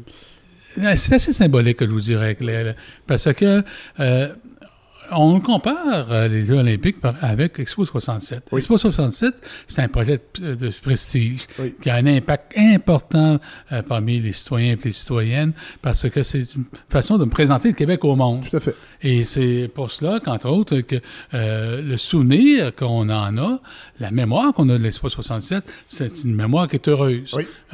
Oh, c'est un été magique. Les gens qui l'ont pas, on nous le répète, il fallait être là, puis ceux qui sont pas là. Ça et qu'on ah. a manqué quelque chose. On n'en est jamais revenu. Ah, moi, j'ai une euh, incomplétude dans ma vie de ne pas avoir vécu Expo 67, que je m'en remettrai jamais. Mais les Jeux olympiques de 1976, c'est un, c'est un gouffre financier. Oui. Un gouffre financier. Euh, écoutez, le stade n'est même pas complété au moment des Jeux olympiques. euh, ça se fait dans, des, dans un contexte également de contestation importante également. Donc, le souvenir... Euh, de, ces grands euh, projets qui nous permettent justement de se présenter au monde, d'offrir un usage du Québec qui soit positif, bien écoutez, les Jeux olympiques de 76, c'est pas vraiment une réussite. Et, donc, et, même, le mouvement olympique mondial va s'en servir comme exemple à ne pas suivre pour les Olympiques à venir par la suite. En effet. C'est le premier grand gouffre financier. Aujourd'hui, c'est rendu la norme pour les Olympiques, un gouffre financier. Mais à l'époque, c'était assez euh, inédit. Mauvaise image oui. sur le plan international, contrairement à Expo 67, où là, le Québec, justement, le Canada, mais aussi beaucoup le Québec, s'était présenté à la face du monde. Dans votre livre aussi, vous dites que l'accueil des boat people vietnamiens, ça, c'est un événement marquant. En fait, c'est un événement qui est marquant parce que ça nous permet de voir les deux mouvements de la Révolution tranquille premier mouvement, c'est que vous avez évidemment les élites. Jacques Couture, comme ministre, est particulièrement sensible à la question des, réfugiés après la guerre du Vietnam. Euh, c'est une catastrophe humanitaire en Asie du Sud-Est qui est particulièrement grande. C'est aussi l'époque du euh, génocide au Kampuchea. Donc, c'est quelque chose qui frappe pas mal les esprits. Mais de l'autre côté, vous allez avoir les citoyens et les citoyennes qui sont regroupés dans des syndicats, des paroisses, euh, des familles qui vont procéder au, au parrainage. Ici. Donc, c'est un mouvement aussi du bas. Et c'est ce mouvement-là représente bien justement les, la synthèse qui se fait sous le gouvernement Lévesque de la Révolution tranquille. Ben, c'est ce que j'allais dire. Pour nous, le gouvernement Lévesque, puis on pourrait dire le premier, celui de 76 à 81, ou plutôt après le référendum, on pourrait c'est le, le, gouvernement qui fait la synthèse entre ces deux mouvements-là, du haut vers le bas et du bas vers le haut. Plusieurs ministres et faisait partie de ces groupes, euh, de ces mouvements sociaux et groupes de pression qui ont politisé des enjeux de société dans les années 70. Je pense par exemple à Lucien Lessard, ministre euh, sous gouvernement de René Lévesque. Qui à, ne pas, à ne pas confondre avec Laurent Lessard. Voilà, c'est pas le même. Deux mondes! Tout à fait.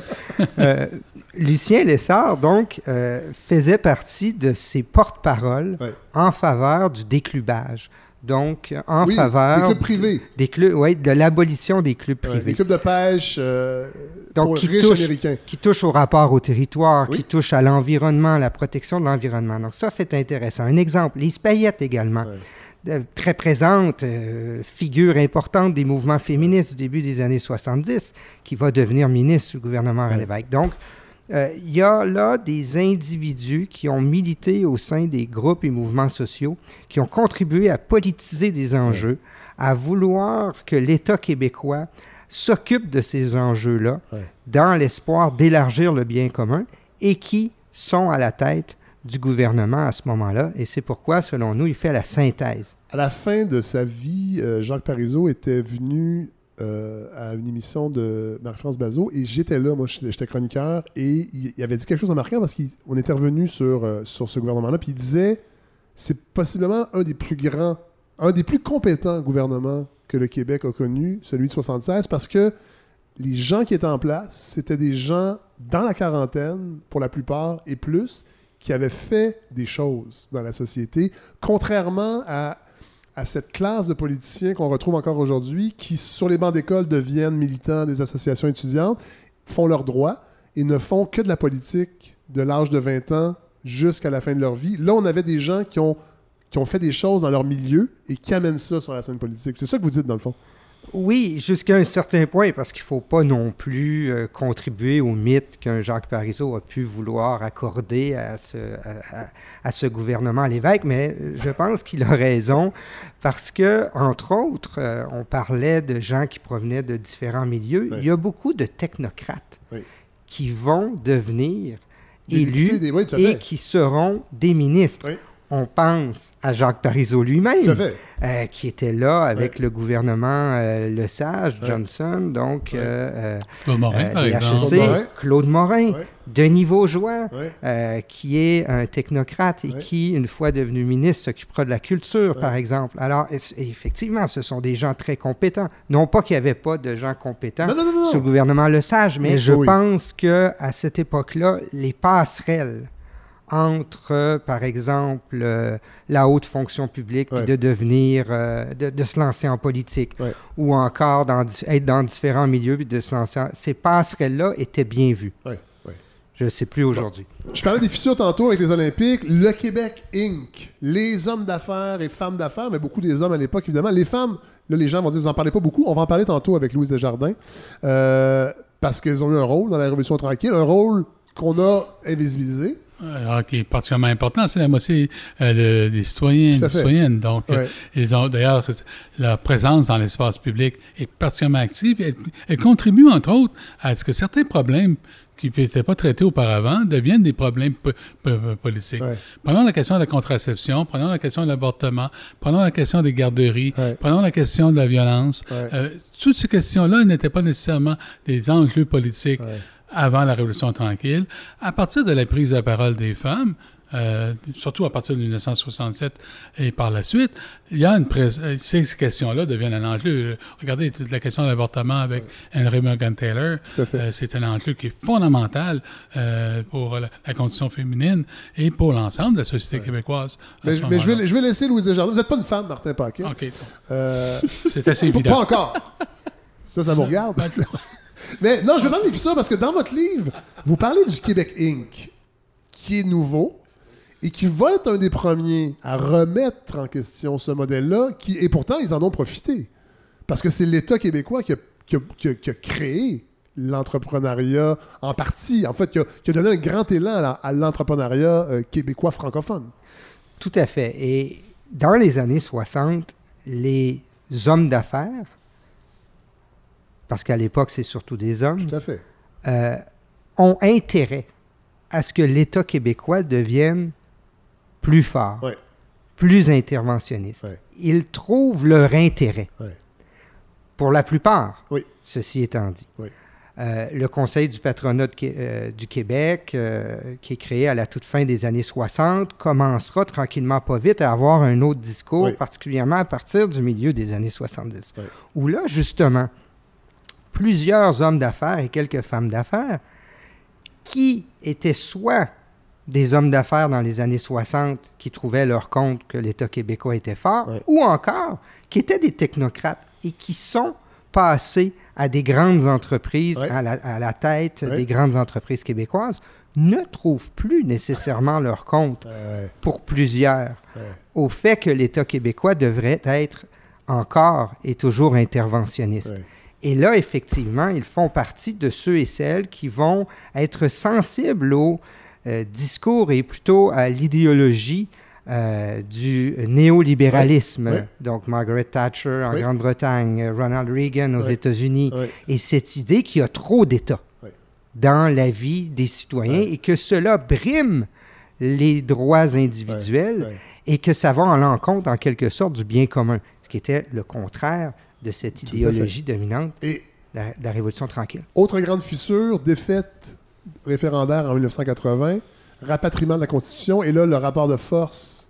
Parce que on l'a mis de côté un peu, mais dans tout ça, la Révolution tranquille, il y a aussi la dynamique Québec-Ottawa. Et là, le rapport de force va s'inverser. Euh, et ça, ça va avoir quand même un impact sur la dernière phase de la Révolution tranquille. En effet. Donc, euh, il faut bien mentionner qu'on parlait à l'origine justement de ces sociétés consociationnelles. Oui.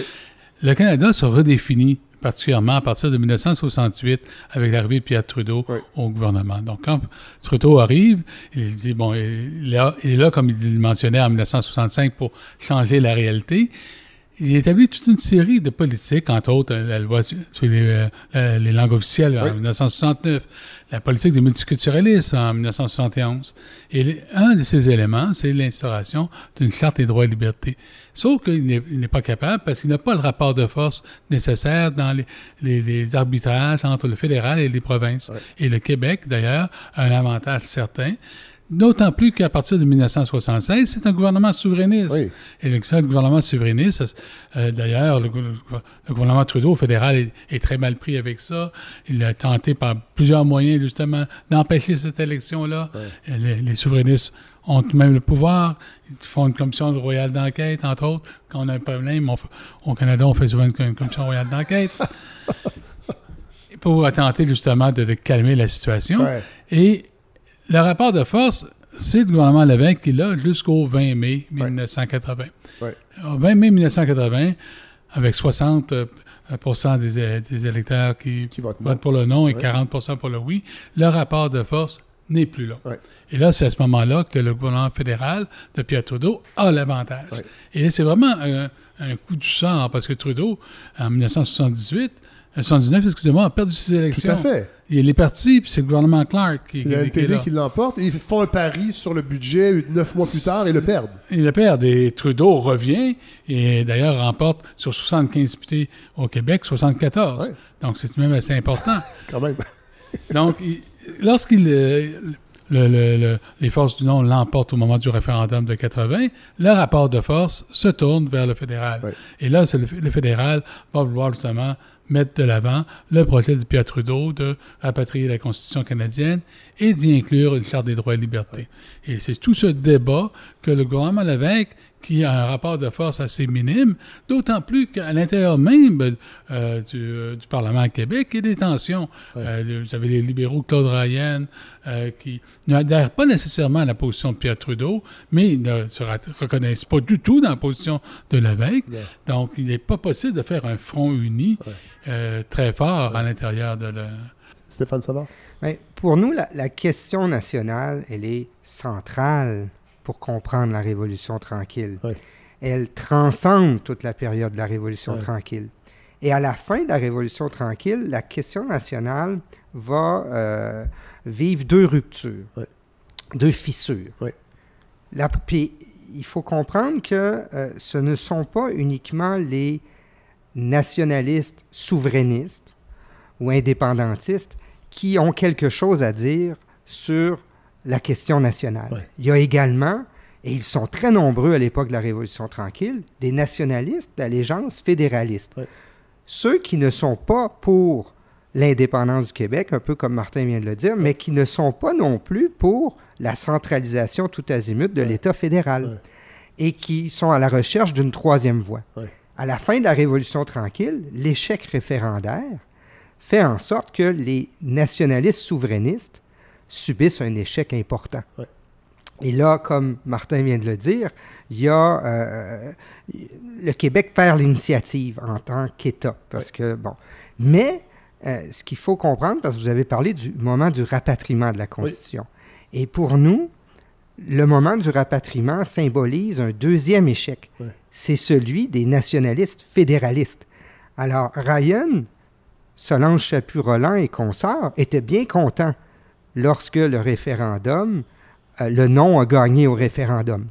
Mais ils n'avaient pas prévu un rapatriement unilatéral en, 80, en, 82, en avril 81, 82, euh, plutôt en avril 82. Donc, eux aussi ont connu un échec sur cette période où le Québec a perdu un peu son initiative dans le débat constitutionnel et non pas plus mettre de l'avant une troisième voie qui soit acceptée par l'État euh, canadien. Et arrive la fin, selon votre approche à vous, parce qu'on parlera après ça d'une petite polémique, mais arrivent donc les négociations avec le secteur public en 83 et euh, loi, loi spéciale pour forcer le retour au travail. Et, il y a aussi deux, deux faits marquants. Mais la loi spéciale, oui, et Brian Mulroney, hmm. qui viendra par la suite en politique fédérale, mais qui à l'époque est président de l'Iron Ore et qui décide, euh, qui prend une décision qui va avoir un impact quand même important, selon vous, sur la, fin de la Révolution tranquille? En effet, bon, la décision de fermer la file de Shefferville est importante parce qu'on a parlé beaucoup justement de ce nouveau rapport au territoire, de l'exploitation de, ce, territoire, des ressources de ce territoire en fonction justement de ce qu'on appelle le bien commun. Et c'est une une idéologie qui est particulièrement importante au moment de la Révolution tranquille. Or, au moment de la crise économique, de la récession du début des années 80, c'est particulièrement sévère à ce moment-là. Il y a des diminutions importantes, entre autres, euh, de demandes dans le mondial, dans le domaine du fer. Et euh, doit se résoudre à fermer euh, à la fois la ville de Shefferville, mais aussi bon, l'usine de boulettage à Sept-Îles. Il y a toute une, toute une conception, entre autres, du, rapport au territoire qui est remise en cause, puis qui est axé, entre autres, sur l'exploitation des ressources naturelles. L'autre élément qui, loue là-dedans, c'est évidemment la récession a des impacts considérables sur les finances publiques. Et ça, sur le, entre autres, sur... Sur le, rôle de l'État, donc. Le rôle de l'État en tant que tel. Et donc, euh, l'État doit donc euh, se résoudre à réduire euh, son déficit, budgétaire. Et là, c'est à ce moment-là que les négociations dans le secteur public rencontrent des obstacles certains. Ensuite, il y a une partie à la fin de votre livre où vous parlez comment la Révolution tranquille a perduré de deux façons. Il y a, une, une mémoire repoussoire, entre autres en 95, et récupération de la Révolution tranquille par des politiciens assez étonnants, dont Jean Charest à une certaine époque. Ah, mais tout le, écoutez, la Révolution tranquille, aujourd'hui, c'est comme la tarte aux pommes, tout le monde aime ça. Hein. Donc, euh, c'est un. Euh, vous avez Jean Charest, vous avez, euh, vous avez François Legault, vous avez tout le monde qui aime la Mario Dumont, tout le monde aime la Révolution tranquille, parce que tout le monde peut l'apprêter à sa cause présente là-dessus. Le, débat, à partir de 85, cette mémoire repoussoire contre la Révolution tranquille, c'est un peu normal parce que vous avez des gens qui l'ont vécu et qui tiennent à s'en distinguer, qui tiennent à marquer le temps de leur façon, de leur emprise. Des, des, gens comme Marcel Aubu, par exemple, qui disaient que l'ère la Révolution euh, tranquille, de l'État-providence est terminé. Des gens comme euh, euh, Pierre étonnamment, étonnamment, par exemple, il aurait beaucoup aimé que l'État l'aide à garder les Nordiques à Québec. Ça, ça, ça, marchait, par exemple. Ah, ben ça, il y a, comment dire, il y a, un écart entre le discours et la réalité. On revient encore à Québec, hein? Tout à fait. Puis la plupart des responsables politiques, parce que la Révolution tranquille représente quelque chose de positif pour l'ensemble de la société québécoise. C'est une période d'émancipation. Si on devait définir la Révolution tranquille sur un seul mot, ce serait le mot d'émancipation. L'émancipation par rapport aux contraintes économiques, par rapport aux contraintes politiques nationales, par rapport aux, contraintes culturelles, par exemple. On n'a pas parlé de la contre-culture, du mouvement artistique. et donc, ce sont... Mais là, c'est parce qu'on veut que les gens lisent Donc, c'est quelque chose qu'on aime bien être émancipé. Et donc, ça, c'est comme je le disais tantôt, c'est comme la tarte aux pommes. Oui. Tout le monde aime ça. Oui. C'est très bien de le dire, euh, Martin Paquette, parce qu'on on est en plein dans le temps des pommes. Euh, Mais messieurs, merci. Vraiment, euh, moment bien dense qu'on vient d'offrir aux auditeurs et aux auditrices, pour ceux qui sont encore avec nous. non, moi j'adore ça. Pour vrai, j'adore ça. Mais tu sais, c'est le premier épisode de la saison. J'espère que les gens s'attendaient pas à quelque chose de funny fun fun pour après ça aller dans le plus euh, dans le, dans le plus euh, gorgeux. On est déjà là. Alors Martin Paquette, Stéphane Savard, merci. On lit Brève histoire de la Révolution tranquille euh, et Jules Racine Saint-Jacques, merci. On, on commence peut-être par Brève histoire de la Révolution tranquille. Puis quand l'hiver arrivera, les pieds proches du feu. Les pieds proches du feu, avec un petit grog. Winter's coming. On lit Georges-Henri Lévesque, un clair dans la modernité. Merci beaucoup, messieurs. Merci. Merci.